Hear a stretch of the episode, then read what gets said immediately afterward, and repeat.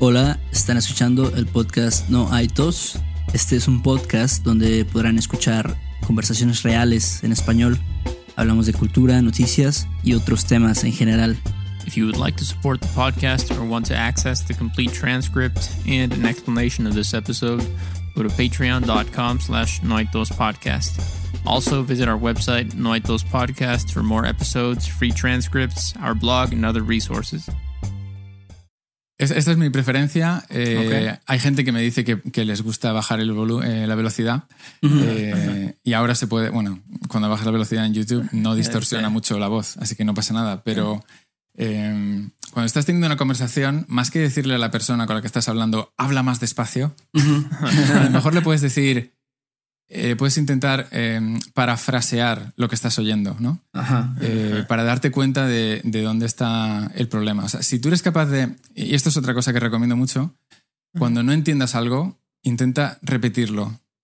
Porque al intentar repetirlo te das cuenta de dónde está el problema, más que decir no entiendo nada o hablas demasiado rápido o mi nivel es muy bajo. Eh, Dile a la persona con la que estés hablando o a ti mismo, eh, no entiendo el sonido, este sonido, ¿no? Es una pregunta muy distinta y un nativo te puede ayudar a, a entenderlo. Eh, en cambio, si le dices a un nativo no entiendo nada, habla más despacio, pues va a decir, vale, pues adiós. ¿no? Sí, O sea, sí, tienes razón. Es como más. Es, es mejor señalar específicamente. A lo mejor tienes, tienes dificultad con una cosa en específico, ¿no? A lo mejor una, una letra o no sé, un sonido. Y es mejor como señalarlo bien y decir, ok, tengo que enfocarme en esto. Creo que es mejor. Claro, porque tú dices, por ejemplo, te escuchas a alguien decir, iba a hacer esto y no sé qué. Y tú dices, perdona, ¿qué significa iba a hacer? ¿Iba a hacer? Y él te dice, ah, iba a hacer. Ah, vale, iba a hacer. Y, y es un pequeño clic que, que te hace tu cerebro. eh, y con esa ayuda ya mm, estás mucho más tranquilo, ¿no? No tiene que ser, ah, no he entendido nada, ¿qué se iba a hacer? Será una palabra nueva. Sí, sí, sí. Ok, sí. Buen punto, buen punto, definitivamente. Este, otra pregunta que te queríamos hacer es cómo, cómo aprendiste inglés, porque vemos que lo hablas muy bien, eh, con fluidez. ¿Cómo, ¿Cómo fue que aprendiste inglés? ¿Viviste en otro país o por tu cuenta? Sí, yo- ¿Cómo yo, lo hiciste? eh, yo antes hablaba más inglés en los vídeos, dejé de hacerlo porque la gente me decía, no hables inglés, queremos aprender español. Entonces ahora Sí, solo sí, hablo sí. español, pero yo, a mí me encantaría poder hablar en inglés. Eh, yo aprendí inglés con 14 años eh, porque mis padres se, vinieron a se fueron a vivir a Estados Unidos. O sea, nos fuimos todos, Ah, nos mudamos todos a New Jersey. Ahí estuvimos. Yo estuve tres años y yo había Wow. suspendido inglés antes de. Yo viví en Madrid y fuimos de Madrid a, a Nueva Jersey. Y yo había suspendido inglés antes de, antes de irme, pero sabía que iba a ir a Estados Unidos, así que dije, bueno, pues ya cuando llegue allí ya aprenderé. Y la verdad es que fue. Los primeros tres meses fue, fueron un cambio radical, porque me sentí que el sistema educativo español, por lo menos, me había estafado. Me había engañado totalmente. Porque yo empecé a estudiar inglés con, eh, con seis años, no, con, con nueve años creo que empecé. ok. Eh, estaba en tercero de primaria. Y desde tercero de primaria hasta lo que sería en Estados Unidos noveno grado, estudié inglés y, y- y no sabía, no hablaba, ¿no? Tantos años estudiando sin, sin ser capaz de... Y tres meses en Estados Unidos, simplemente viendo la tele, porque llegué en julio y hasta septiembre no empezaba el, el colegio, o sea que no hablé con nadie durante los primeros tres meses, eh, aprendí muchísimo. Sí. Y, y este, este- o sea, me dio, me dio como una sensación de, vale, no estoy tirándome a la piscina, no, no estoy tirándome al vacío. Eh, y esa, esa sensación, lo que más me interesa es que en, en 1998, cuando yo fui, no era muy replicable, pero en el 2019 sí. O sea, si tú de verdad quieres aprender otro idioma, tienes acceso a todos los contenidos que quieras eh, Sí. desde, tu, desde tu casa. O sea, no, no es un problema. Eh, y por otro lado, bueno, esos fueron los tres primeros meses. Y los tres meses siguientes, eh, ahí pasé de entender casi todo a poder comunicarme con una fluidez razonable, digamos. Entonces, ¿por Sí. qué, por qué había algo que me impedía llegar a ese nivel desde España? En, re- en realidad, cuando te mudas a otro país, lo que te está ayudando es que em, la opción por defecto es el idioma que quieres aprender. En cambio, en tu país tienes que poner un poco de disciplina, ¿no? Sí. Yo vivo en Barcelona Y si yo quisiera, podría quedar con, no sé, imagínate que quiero aprender ruso, que quiero aprender ruso, pero ahora mismo no tengo tiempo. Yo podría quedar con alguien eh, para hablar ruso todos los días. Y, y no es solo porque es Barcelona, también lo puedes hacer en una ciudad como, no sé, Topica, ¿sabes? Eh, con la cantidad de aplicaciones que hay, la cantidad de, de, grupos y, y, redes que hay para conocer gente de, de, otros idiomas, nunca ha sido más fácil que en el 2019 sí. Eh, tener tu propia inmersión en la ciudad en la que vives, sin tener que mudarte. Sí, sí, sí, es algo que siempre digo porque a veces me dicen, es que nunca voy a aprender español hasta que me mude a México o me mude a España. Y digo, bueno, yo pienso que sí es como mejor, es lo mejor que puedes hacer es mudarte, pero como dices tú, puedes hacer una algo muy cerca, ¿no? Desde tu casa en internet, con, con tantas opciones que hay, ¿no? Eh, con Skype o YouTube, podcast, hay, hay, demasiadas formas de replicar eso, por Exacto. lo menos hasta cierto grado. Uh -huh. Y además hay gente que se muda uh -huh. porque me contactan y me dicen, mira, llevo un año en Barcelona y todavía no hablo con fluidez. Uh -huh.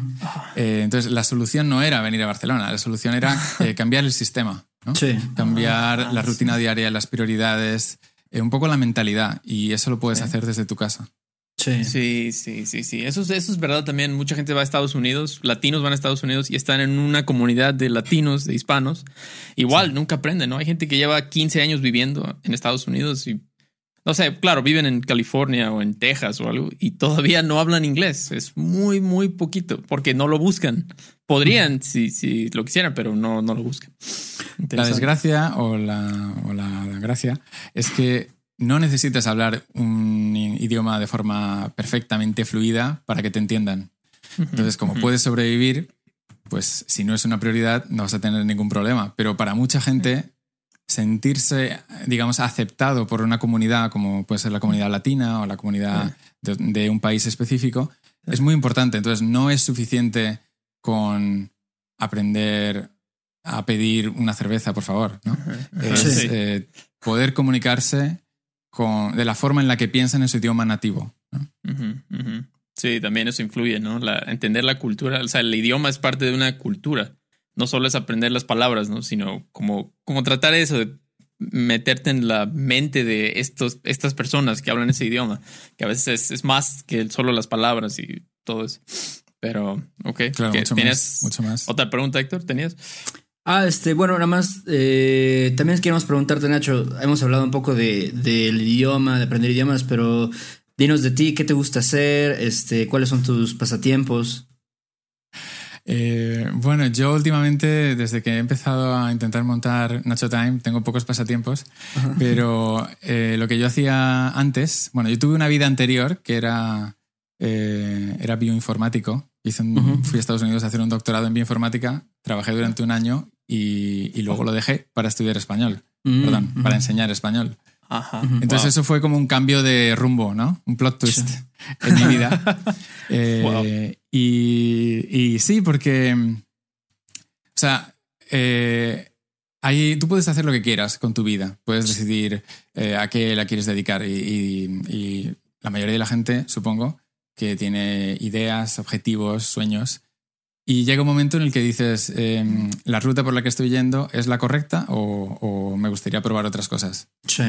Bueno, pues yo decidí que la ruta por la que estaba yendo no era la correcta. Así que mi, mi afición sigue siendo la ciencia. A mí me gusta mucho la ciencia, pero decidí que no quería trabajar en ciencia. Uh -huh. eh, y ahora me he pasado a los idiomas. Creo que mi mayor afición es eh, aprender idiomas nuevos. Lo que pasa es que si te gusta si tienes una afición, eh, no te dediques a ella porque no vas a hacer mucho de aprender idiomas. o sea, eh, okay. si te gusta, si te gusta, eh, no sé, bailar y montas una academia de baile, mmm, vas a bailar mucho menos que si simplemente vas a bailar, ¿no? Sí, los fines de semana. Porque llega, tienes que, no sé, preocuparte de pagar los impuestos, de hacer marketing, todas estas cosas. Uh -huh. entonces, aparte de idiomas, eh, me gusta mucho la salsa y bailar, bailes latinos. Ah, eh, lo, tuve una época muy intensa de pues era lo, era lo mismo que estábamos diciendo antes no las similitudes entre tocar un instrumento y aprender un idioma. Las mismas que entre aprender a bailar y aprender un idioma. Uh -huh. es exactamente lo mismo. Ok. Y mayormente son esas dos sí. Los idiomas y, y, y bailar Ok. Órale, ok. qué- Guau, ¿Y qué- dijiste que estás, estás aprendiendo ruso ahora o todavía no has comenzado? Yo quería, eh, bueno, yo, yo hablo varios idiomas, pero siempre estoy intentando aprender otro nuevo. Y el último que, que he empezado medio en serio ha sido el ruso, pero todavía estoy, o sea, ahora soy capaz de leer el alfabeto cirílico, pero no he pasado de, no he pasado, no he llegado ni al nivel intermedio, o sea que de momento eh, no, no voy a hablar ruso en, en mi canal. ¿Y qué, y otros tengo- idiomas hablas? Ah, perdón, perdón, dime. No, te quería preguntar, Nacho. ah, Bueno, tú estudiaste eh, ciencia y dices que hiciste un doctorado.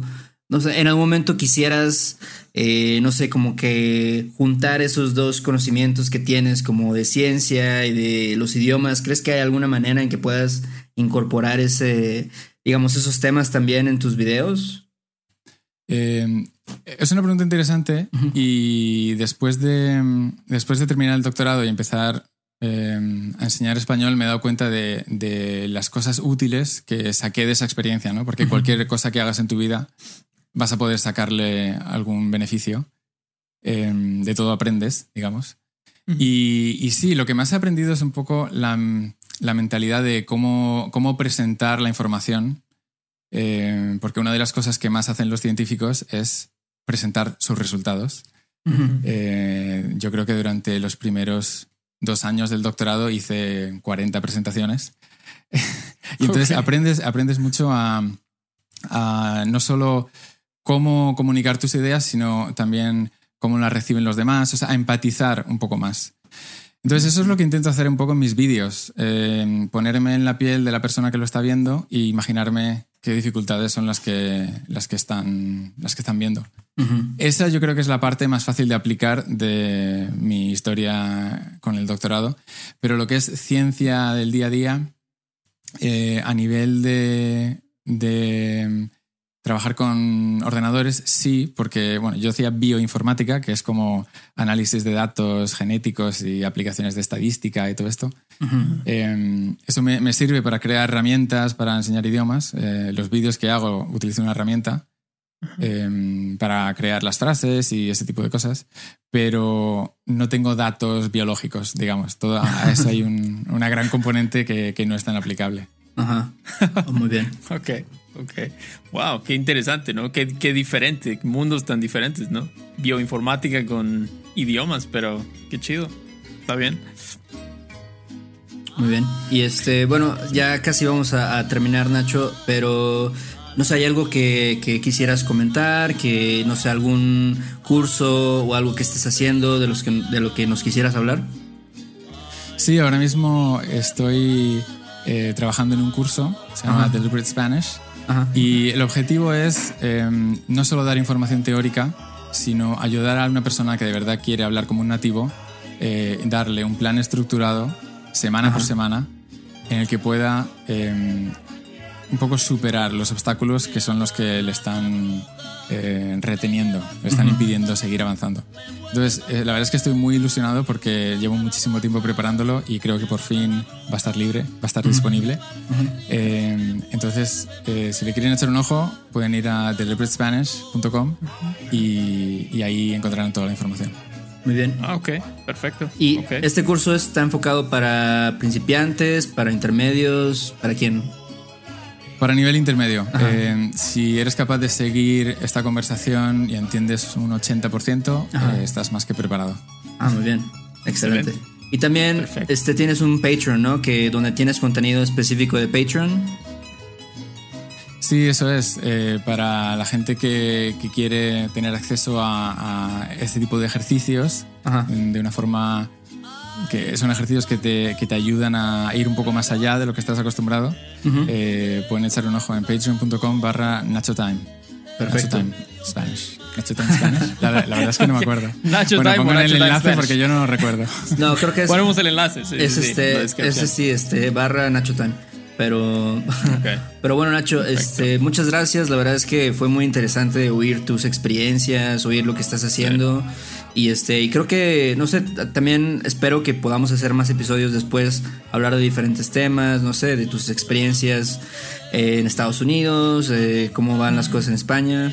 ¿Qué opinas? Sería un placer. Yo personalmente eh, os agradezco a vosotros porque un alumno me, pasó el enlace a vuestro podcast y la verdad es que a mí me parece súper entretenido. aprendo muchísimo vocabulario con vosotros me gusta, me gusta que haya más eh, contenidos para aprender español de este tipo, que no están solo centrados en, el nivel principiante, sino para gente que, por ejemplo, muchísima gente que quiere tener vocabulario específico de cómo se habla en México. Es una cosa que yo no puedo proporcionar, pero me encanta mm, enseñarles, compartir recursos como el vuestro, eh, porque eso es lo que les va a conectar un poco con la cultura mexicana. ¿no? Si una persona que, que, no ha estado nunca en México, escucharos todos los días vuestras conversaciones, eh, de verdad puede ser un gran cambio para ellos. Entonces yo recomiendo muchísimo eh, a la gente que, que, descubra el podcast de Noetos. Muy bien. gracias, gracias. Excelente. Bueno, y este, y bueno, también Beto, algo más que tenemos que mencionar. Este, pues no, creo que por ahora sería todo. No hay nada más, ninguna noticia nueva. Acuérdense de checar el canal de, Nacho. Este también vamos a tener una transcripción de esta conversación. Eh, a, través, a través de Patreon. Eh, pueden mandarnos preguntas. Si tienen preguntas para Nacho, también nos pueden decir. Eh, nuestro correo es questions at noaitospodcast.com. Y este, creo que es todo, ¿no?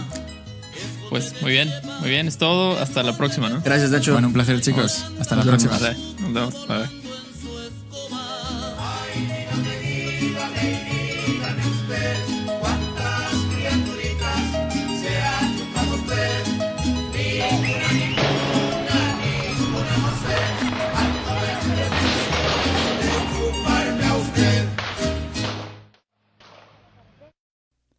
Este episodio de No hay tos es patrocinado por Rosetta Stone.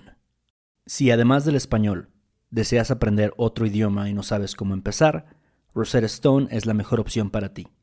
Es una forma inmersiva y progresiva de aprendizaje que usa imágenes, historias, diálogos y más para ayudarte a comunicarte con fluidez en el idioma que quieres aprender. Además, tiene la mejor tecnología de reconocimiento de voz para obtener retroalimentación de tu pronunciación. Está disponible desde tu computadora, tu tablet y tu teléfono y puedes hacer las lecciones en línea o descargarlas para completarlas sin conexión a internet cuando quieras. Con la membresía de por vida puedes pagar ahora y nunca tendrás que volver a pagar una cuota de renovación. Nosotros sabemos que aprender un idioma nuevo puede ser abrumador, así que deja que Rosetta Stone te guíe en el proceso por un tiempo limitado, puedes tener acceso de por vida a los 25 cursos de idiomas que ofrece Rosetta Stone con un 50% de descuento. Canjea hoy mismo tu 50% de descuento en rosettastone.com diagonal tos. rosettastone.com diagonal tos. ¿Quieres regalar más que flores este Día de las Madres? The Home Depot te da una idea. Pasa más tiempo con mamá plantando flores coloridas, con macetas y tierra de primera calidad para realzar su jardín. Así sentirá que es su día todos los días. Llévate tierra para macetas Bigoro por solo $8.97 y crece plantas fuertes y saludables dentro y fuera de casa.